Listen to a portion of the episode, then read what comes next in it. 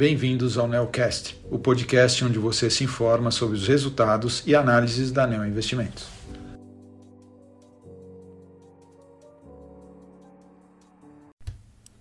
Olá, meu nome é Guilherme Camacho, sou um dos gestores da estratégia de ações long and short da Neo Investimentos e estou aqui para comentar sobre o desempenho do fundo Neo Argo Long and Short no mês de abril o fundo rendeu 0,32% em comparação com um retorno de 0,92% do CDI. No acumulado do ano, o fundo apresenta um retorno positivo de 1,49% contra um CDI de 4,20%. Esse mês, as estratégias intra e intersetoriais apresentaram retornos negativos, enquanto que a estratégia estrutura de capital gerou ganhos. A estratégia estrutura de capital rendeu mais 0,16%, com um retorno positivo explicado pelo fechamento parcial de desconto da controladora Bradespar em relação à Vale durante o mês. As posições intrasetoriais, que juntas perfazem a maior alocação do fundo, tiveram contribuição negativa no mês de menos 0,48%. Os ganhos nas posições relativas do setor financeiro não foram suficientes para compensar as perdas nas posições relativas nos setores de consumo não cíclico e industrial.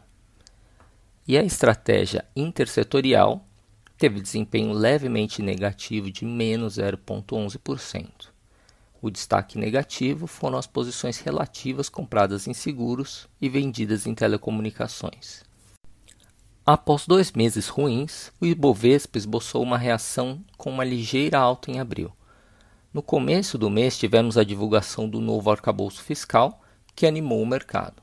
As expectativas em relação ao cenário macro ainda estão baixas. Em adicional, devemos ter uma temporada de resultados fracos referentes ao primeiro trimestre do ano, que deve se estender até o dia 15 de maio. Passado isso, podemos estar mais perto do fim das surpresas negativas, e com isso, vemos um mercado mais propenso à tomada de risco e, eventualmente, uma reversão do movimento negativo acumulado no ano até agora. Durante o mês de abril, continuamos a reduzir as posições ligadas a consumo, uma vez que esperamos ainda uma safra de resultados fracos para o primeiro trimestre e que pode se arrastar até o segundo trimestre. Fechamos o mês de abril com uma carteira bastante leve e com bastante espaço para tomada de risco. Estes foram os destaques do mês de abril. Para qualquer dúvida adicional, entre em contato com a área de relação com investidores da ANEL. Agradeço a atenção de todos e até o mês que vem.